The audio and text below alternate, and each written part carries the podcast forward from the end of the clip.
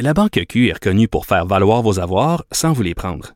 Mais quand vous pensez à votre premier compte bancaire, tu sais, dans le temps à l'école, vous faisiez vos dépôts avec vos scènes dans la petite enveloppe. Hmm, C'était bien beau. Mais avec le temps, ce vieux compte-là vous a coûté des milliers de dollars en frais, puis vous ne faites pas une scène d'intérêt. Avec la Banque Q, vous obtenez des intérêts élevés et aucun frais sur vos services bancaires courants. Autrement dit, ça fait pas mal plus de scènes dans votre enveloppe, ça. Banque Q, faites valoir vos avoirs. Visitez banqueq.ca pour en savoir plus. Cube Radio. Normand Lester raconte Où vont les États-Unis de Donald Trump? Je tente dans cette série de répondre à cette question en reliant les événements actuels au passé du pays et aussi je tente de voir où cela nous mène. La chute de l'Empire américain est-elle commencée? Le peuple qui se donne comme projet de défendre la démocratie sur la planète entière semble maintenant sur le point de la renier chez lui.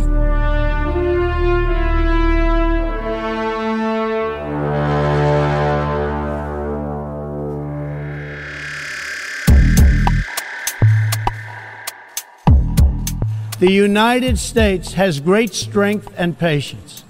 But if it is forced to defend itself or its allies, we will have no choice but to totally destroy North Korea.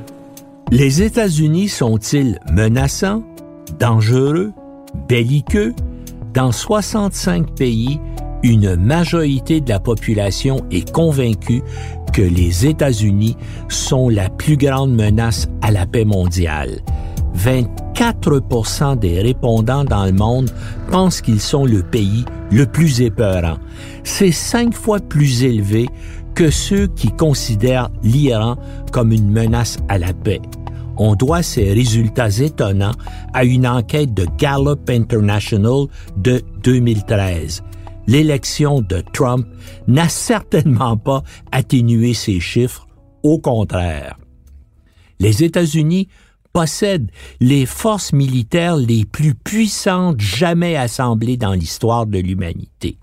Selon l'International Institute for Strategic Studies, le budget militaire des États-Unis en 2017 était de 600 milliards de dollars US, plus élevé que celui des dix pays suivants réunis, le Canada avec des dépenses militaires lilliputienne de 20 milliards de dollars arrive en 16e position.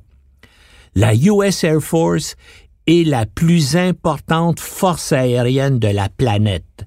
Elle possède plus de 5300 avions et hélicoptères, 406 missiles balistiques intercontinentaux et 170 satellites militaires. Et quelle est, selon vous, la seconde aviation militaire en importance?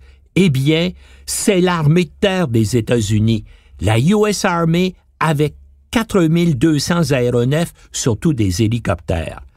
La troisième aviation, vous vous en doutez, c'est l'aéronaval des États-Unis.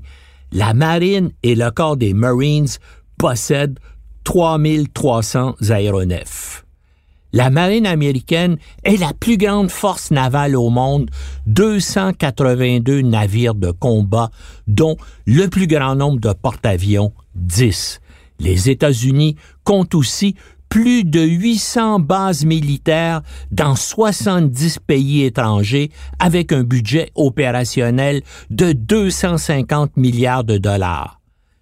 Et ce ne sont pas seulement les systèmes d'armement qui occasionnent des dépenses exceptionnelles à Washington.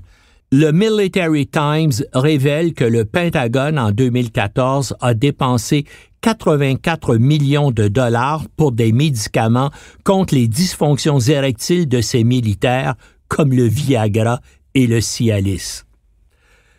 Le budget de défense des États-Unis pour l'exercice 2019 grimpe à 716 milliards de dollars. En deux ans, Trump a ainsi augmenté les sommes allouées à la guerre de 23% Et ce qui est étonnant, c'est que ces extraordinaires investissements militaires ne réussissent pas à assurer aux États-Unis la victoire lorsqu'ils décident d'avoir recours à la force pour imposer leur volonté. Depuis les attentats du 11 septembre 2001, les Américains n'ont pas gagné une seule guerre au sens classique du terme, c'est-à-dire une victoire décisive qui apporte une paix durable. Pas au Moyen-Orient, pas en Afghanistan. Comme le disait Saint Augustin, le but de toute guerre est la paix.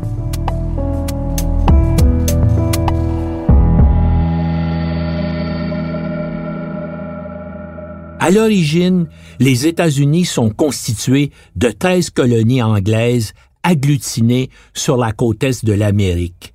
C'est par la guerre qu'elles deviennent un pays qui s'étend jusqu'au Pacifique le sud-ouest est volé à la pointe des baïonnettes au Mexique, qui doit leur céder le tiers de son territoire. Le Texas, le Nouveau-Mexique, le Nevada, l'Utah, le Colorado, l'Arizona et la Californie deviennent ainsi américains manu militari.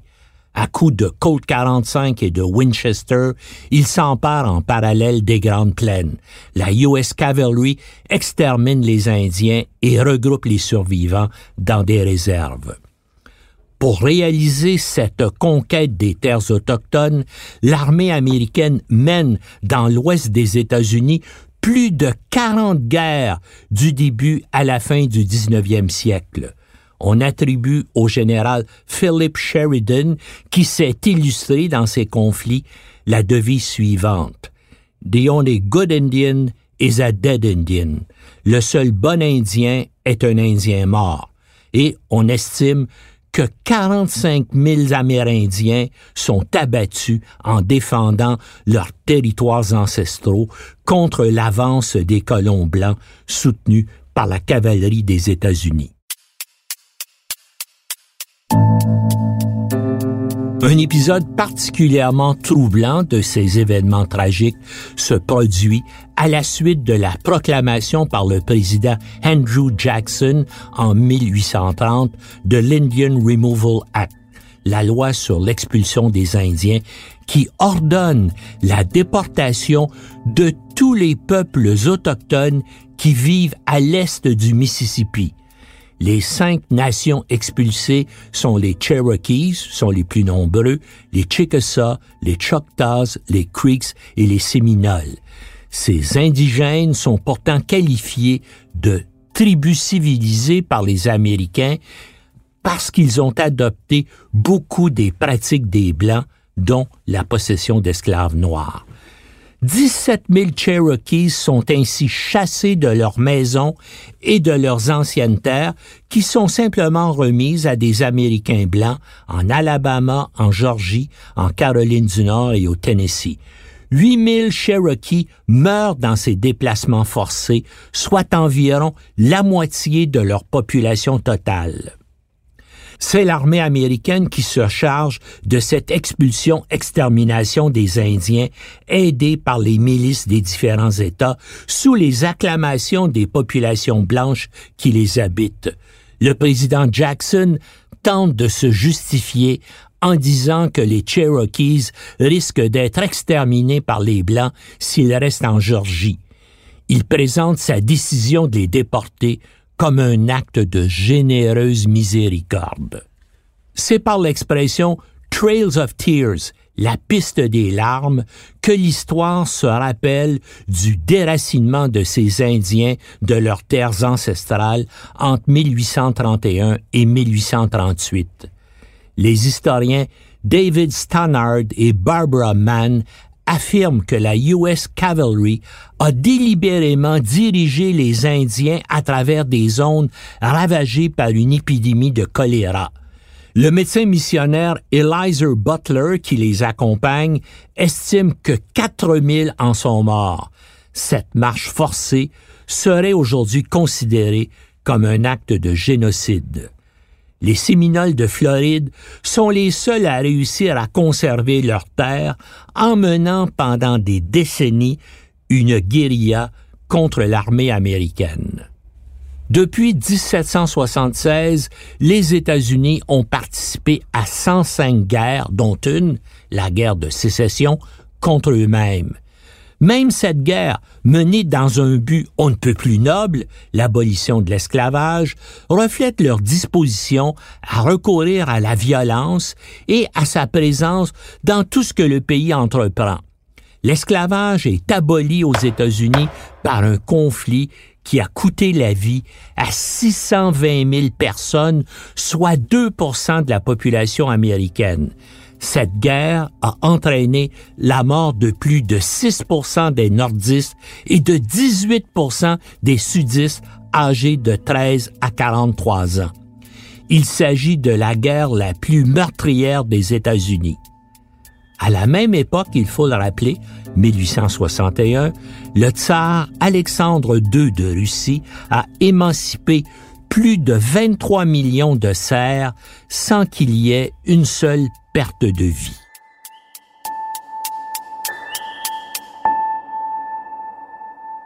Les Américains n'enquêtent que très rarement sur les tortures, les viols, les assassinats et les tueries de masse commis par leurs forces armées parce qu'ils ne peuvent admettre qu'ils se rendent coupables de tels crimes. Seuls leurs ennemis en sont capables. Si jamais des Américains sont traduits en justice pour crimes de guerre, ils sont acquittés ou reçoivent des peines sans commune mesure la monstruosité des actes commis, comme le démontrent les cas qui suivent. Après la rapide victoire des États-Unis contre l'Espagne en 1898, l'armée américaine occupe les Philippines. Même si le mouvement indépendantiste philippin a fourni une aide déterminante aux Américains, ceux-ci n'accordent pas l'indépendance à l'archipel. Ils remplacent simplement les Espagnols comme colonisateurs. Les patriotes philippins continuent alors le combat contre l'occupation des États-Unis. L'armée américaine répond à la guérilla philippine avec la brutalité la plus extrême. En septembre 2001, des militaires américains sous les ordres du général Jacob Smith sont envoyés pour reprendre la province de Samar dont les habitants ont tué plusieurs dizaines de soldats américains. Au début de l'opération, le général Smith s'adresse ainsi à ses officiers, je cite, Je ne veux pas de prisonniers, je veux que vous les tuiez et les brûliez plus vous allez en tuer, plus vous allez en brûler, plus ça va me faire plaisir. Je veux que soient tuées toutes les personnes aptes à porter des armes contre les États-Unis. Lorsqu'un officier demande à Smith de fixer une limite d'âge pour les personnes qui doivent être tuées, le général Smith répond Tuer tout le monde de plus de dix ans. Au cours de la campagne de quatre mois et demi, 15 000 Philippins sont tués par l'armée des États-Unis. Le général Smith ne sera jamais accusé de meurtre et de crimes de guerre, mais une cour martiale conviendra qu'il a eu une conduite préjudiciable au bon ordre et à la discipline militaire. Le président Theodore Roosevelt, un fervent impérialiste, ordonne simplement à Smith de prendre une retraite anticipée le nombre de Philippins tués par l'armée américaine est sidérant. Un comité du Sénat des États-Unis constate dans un rapport qu'en 15 ans, plus de Philippins ont été tués par les forces américaines que par les Espagnols en 300 ans de colonisation. Même les crimes de guerre de grande envergure commis par les forces armées américaines restent impunis pour la simple raison que les États-Unis sont la première puissance mondiale de notre époque. Might makes right. La loi du plus fort.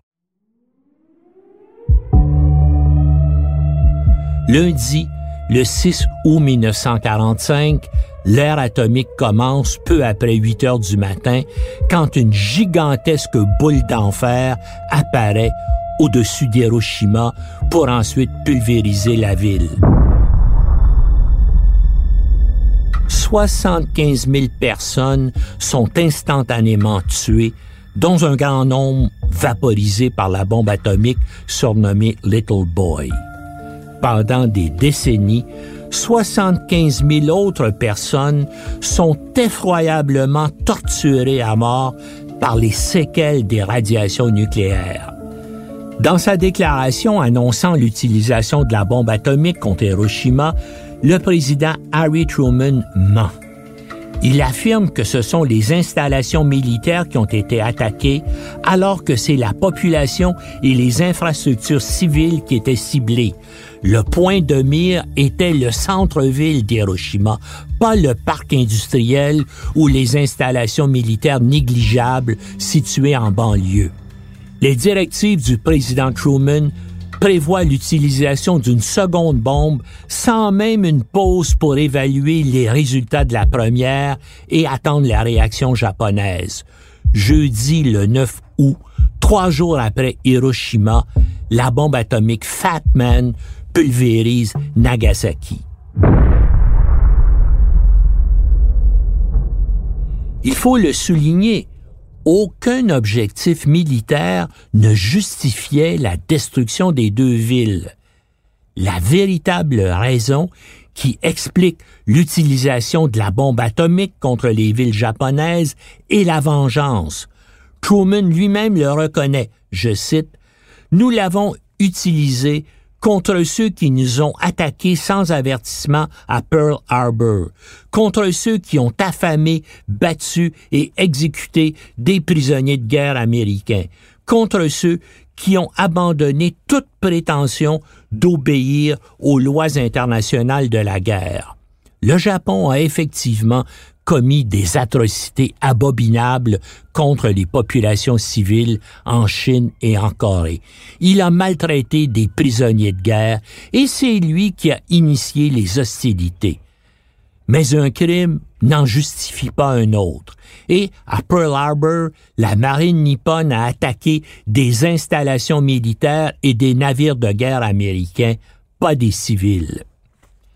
Certains tentent de justifier Truman en affirmant que sans ces bombardements nucléaires, les États-Unis auraient dû envahir le Japon pour obtenir sa reddition. Le président aurait donc sauvé la vie de dizaines de milliers de militaires américains. Est-ce que sauver la vie de soldats américains justifie d'incinérer vivants des centaines de milliers d'enfants, de femmes et de vieillards japonais? Cibler des civils pour contraindre un gouvernement à adopter une politique, c'est la définition même du terrorisme.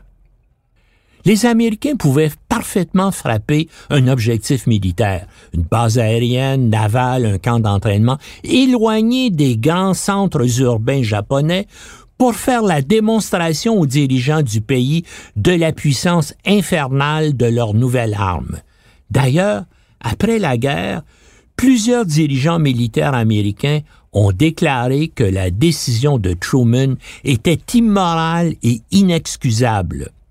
Le chef de l'état-major interarmé, l'amiral William Lee, a estimé, je cite, l'utilisation de cette arme barbare à Hiroshima et à Nagasaki a été d'aucune aide matérielle dans notre guerre contre le Japon. Les Japonais était déjà battu et prêt à capituler. Fin de citation. Le futur président des États-Unis, le général Dwight Eisenhower, croit lui aussi, et je cite, les Japonais étaient prêts à se rendre et il n'était pas nécessaire de les frapper avec cette chose horrible.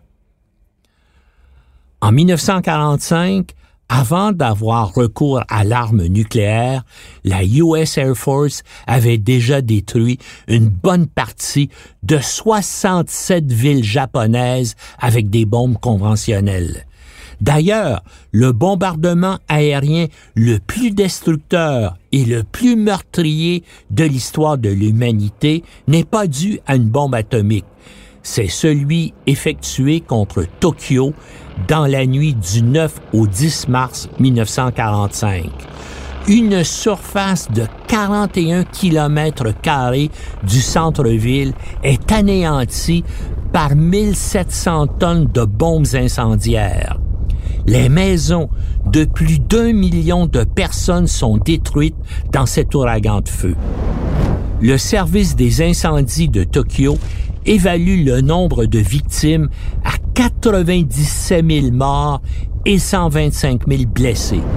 Plus de morts que dans les bombardements nucléaires d'Hiroshima ou de Nagasaki. La Banque Q est reconnue pour faire valoir vos avoirs sans vous les prendre. Mais quand vous pensez à votre premier compte bancaire, tu dans le temps à l'école, vous faisiez vos dépôts avec vos scènes dans la petite enveloppe. Hmm, C'était bien beau. Mais avec le temps, ce vieux compte-là vous a coûté des milliers de dollars en frais, puis vous ne faites pas une scène d'intérêt.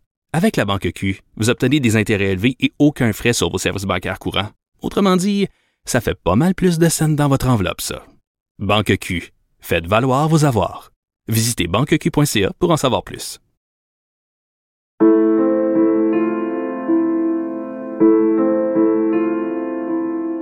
Une preuve supplémentaire que les Américains veulent avant tout se venger de leur ennemi japonais.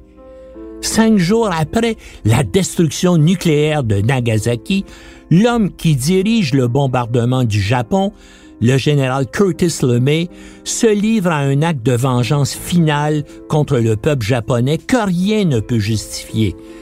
Le 14 août 1945, l'aviation américaine mène son dernier et plus important raid aérien de la guerre du Pacifique en lançant 1000 bombardiers B-29 contre des objectifs japonais. Cette attaque constitue le plus grand raid aérien de l'histoire de l'humanité pour le nombre d'avions engagés. Le général Lemay n'a pas de problème de conscience d'avoir tué des centaines de milliers de civils japonais. Interrogé après la guerre sur la moralité de la campagne de bombardement contre les villes japonaises, le monstre galonné répond, je cite, Tuer des Japonais ne me dérangeait pas à ce moment-là.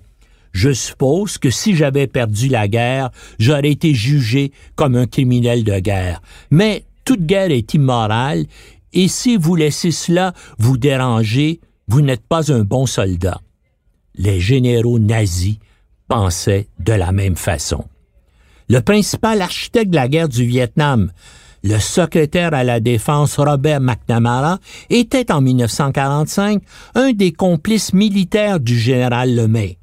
Il était chargé d'évaluer l'efficacité destructrice des bombardiers B-29 en fonction de leur coût d'opération, établir en quelque sorte ce qu'on pourrait appeler leur rendement diabolique.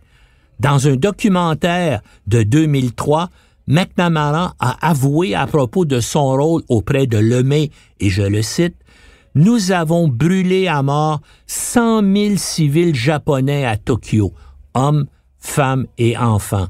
Quelques 900 000 civils japonais sont morts en tout. Lemay dit que si nous avions perdu la guerre, nous aurions été poursuivis comme criminels de guerre. Je pense qu'il a raison. Nous nous comportions comme des criminels de guerre. La stratégie américaine d'assassinat de masse de civils pour forcer un adversaire à céder est aussi appliquée en Corée. En 1950, l'armée de l'air américaine, en réponse à l'invasion de la partie sud du pays, aplatit la Corée du Nord. La destruction du pays est systématique et impitoyable. Interrogé en 1984 par le service historique du Pentagone, le général Lemay, encore lui, qui commandait toujours le Strategic Air Command en 1950, révèle au sujet de la Corée du Nord, et je cite, Pendant cette période de trois ans environ, nous avons tué 20% de la population. Les États-Unis ont largué plus de 700 000 tonnes de bombes, dont 32 000 tonnes de napalm sur la Corée du Nord, détruisant 18 des 22 principales agglomérations du pays. Pyongyang, la capitale, est détruite à 75 la US Air Force détruit des barrages hydroélectriques et des digues d'irrigation, réduisant de 75% l'approvisionnement en riz de la Corée du Nord, violant ainsi impunément les clauses sur la protection des civils établies par la Convention de Genève qui venait tout juste d'être adoptée en 1949.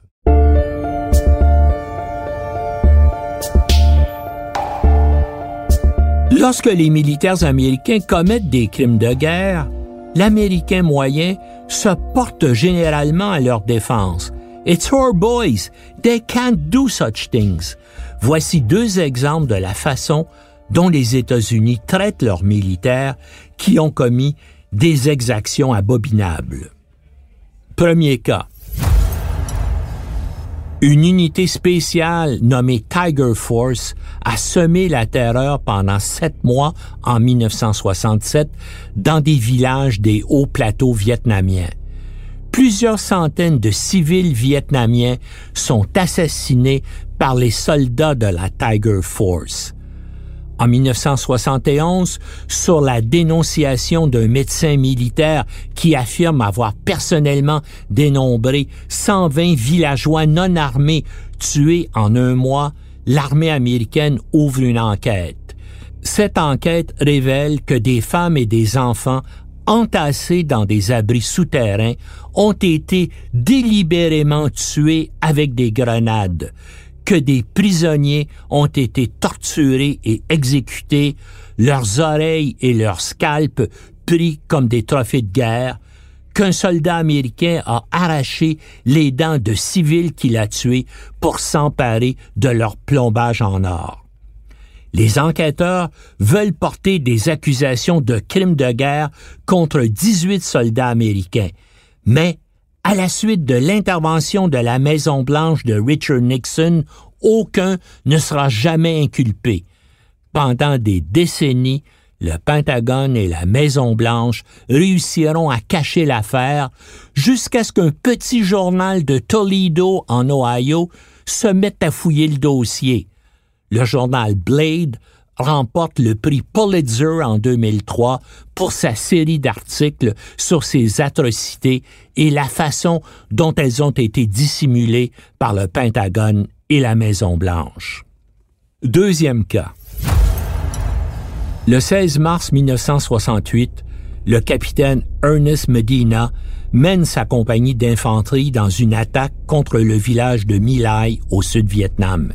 Il n'y a pas de combattants dans le village. Ils se sont retirés dans les forêts environnantes.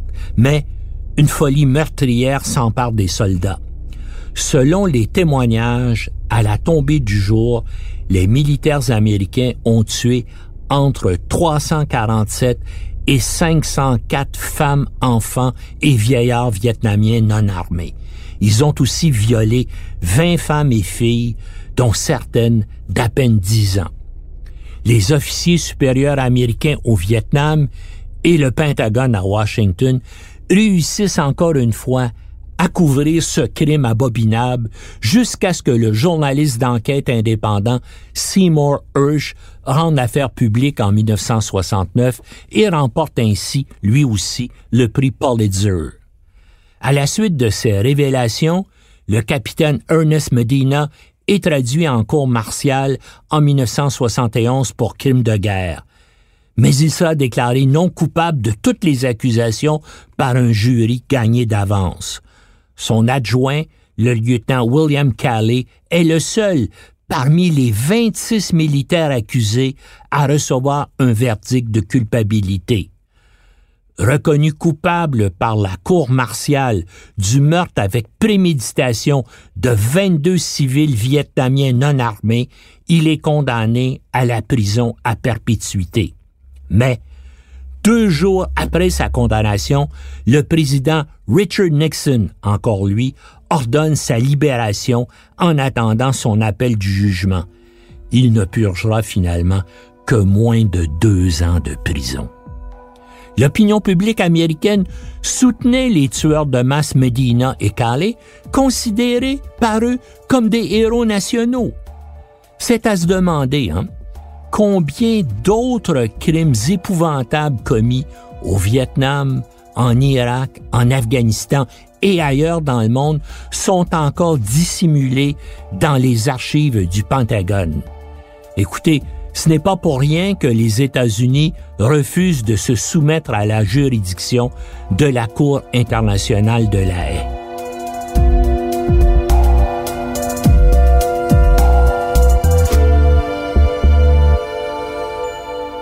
Les forces armées ne sont pas les seuls organes du gouvernement américain à commettre des abominations contre des civils étrangers. Une commission présidentielle créée par le président Barack Obama en 2011 a découvert que des chercheurs américains se sont livrés dans la période 1946-1948 à d'épouvantables expériences médicales semblables à celles que les nazis pratiquaient sur des détenus dans les camps de concentration. Alors même que le tribunal de Nuremberg juge des nazis pour avoir commis de tels crimes contre l'humanité, le gouvernement des États-Unis autorisait et finançait de monstrueuses expériences sur des hommes et des femmes. Approuvé par la US Public Health Service et le département d'État, une équipe de médecins dirigée par le docteur John Cutler a mené des expériences sur au moins 5500 prisonniers et malades mentaux guatémaltèques. Près de 1300 ont été délibérément et sans leur consentement infectés de maladies transmises sexuellement comme la syphilis, la gonorrhée et le chancre mou. 83 d'entre eux en sont morts. On a infecté de gonorrhée une aliénée mentale souffrant de syphilis en phase terminale en faisant couler du pu dans ses yeux. Indifférents à la souffrance de la victime, les médecins américains sont curieux de voir l'impact d'une infection supplémentaire sur la dégradation de sa condition. Dans un autre cas, on injecte la syphilis à l'arrière du crâne de sept femmes atteintes d'épilepsie pour vérifier la rapidité de la propagation de l'infection. La commission a conclu que le docteur Cutler et ses médecins tortionnaires se sont livrés à des pratiques contraires à toutes les règles déontologiques et à toutes les normes d'éthique médicale. Le président Obama, c'est à son honneur, a présenté ses excuses au Guatemala. Ce pays a qualifié les expériences de crimes contre l'humanité.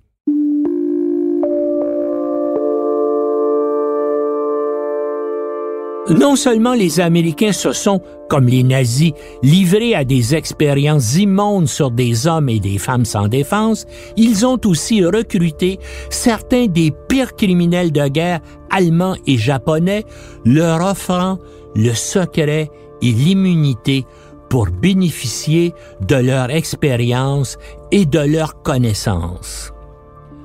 En 1946, dans une opération clandestine nommée Paperclip, Washington a donné refuge à 1600 savants nazis, dont Kurt Blom, qui avait expérimenté le gaz neurotoxique sarin sur des Juifs à Auschwitz. Mais le plus célèbre des criminels de guerre recrutés par les États-Unis dans l'opération Paperclip est sans contredit Werner von Braun, l'architecte du programme spatial américain.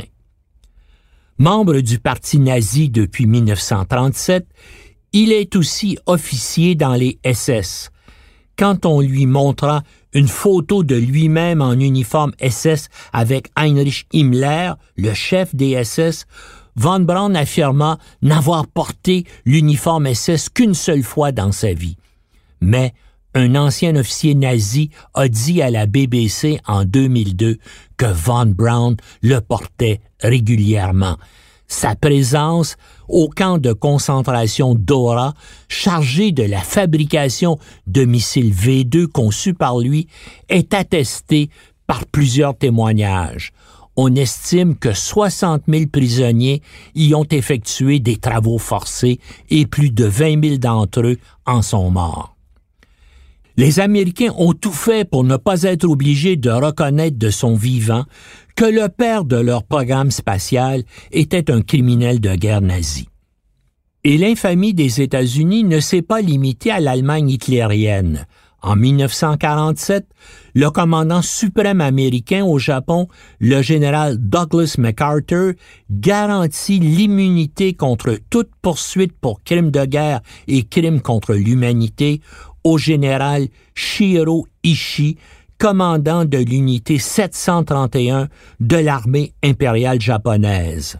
Cette formation est responsable des pires et des plus abjects crimes de guerre commis par les Japonais avant et pendant la Seconde Guerre mondiale. Selon l'historien Richard Drayton de l'Université Cambridge, le général Shiro Ishii a été accueilli après la guerre à Fort Detrick au Maryland, où se trouve le centre de recherche sur les armes biologiques de la US Army. Le général Ishii a transféré aux Américains les connaissances acquises des expériences cauchemardesques menées sur des dizaines de milliers de civils et soldats chinois, russes et coréens. Des prisonniers cobayes ont été soumis par les Japonais à des vivisections sans anesthésie ou ont été infectés du virus de la peste, du typhus et du choléra. Le Japon envisageait d'utiliser ces maladies comme armes bactériologiques et tentait ainsi d'en mesurer l'efficacité. L'unité 731 a aussi propager des pathogènes tels que la peste bubonique dans l'approvisionnement en eau de villages et de villes en Chine et en Corée pour voir s'ils pouvaient être utilisés efficacement comme des armes d'extermination de masse. Entre 1939 et 1945, le général Ishii et ses hommes ont tué, mutilé et empoisonné plus d'un million de civils de pays occupés par le Japon. Le responsable scientifique de Fort Detrick à l'époque, le docteur Edwin Hill, a affirmé que l'information obtenue d'Ishi était absolument inestimable et qu'elle n'aurait jamais pu être obtenue aux États-Unis en raison des scrupules attachés aux expériences sur les humains.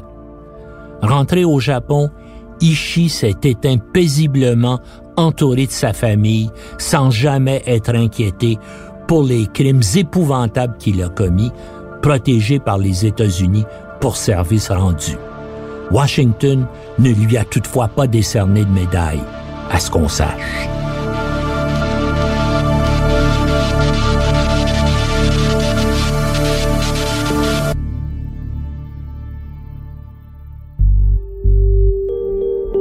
C'était un balado de Normand Lester. À la réalisation, Bastien Gagnon La France. Au montage, Philippe Séguin. Une production Cube Radio.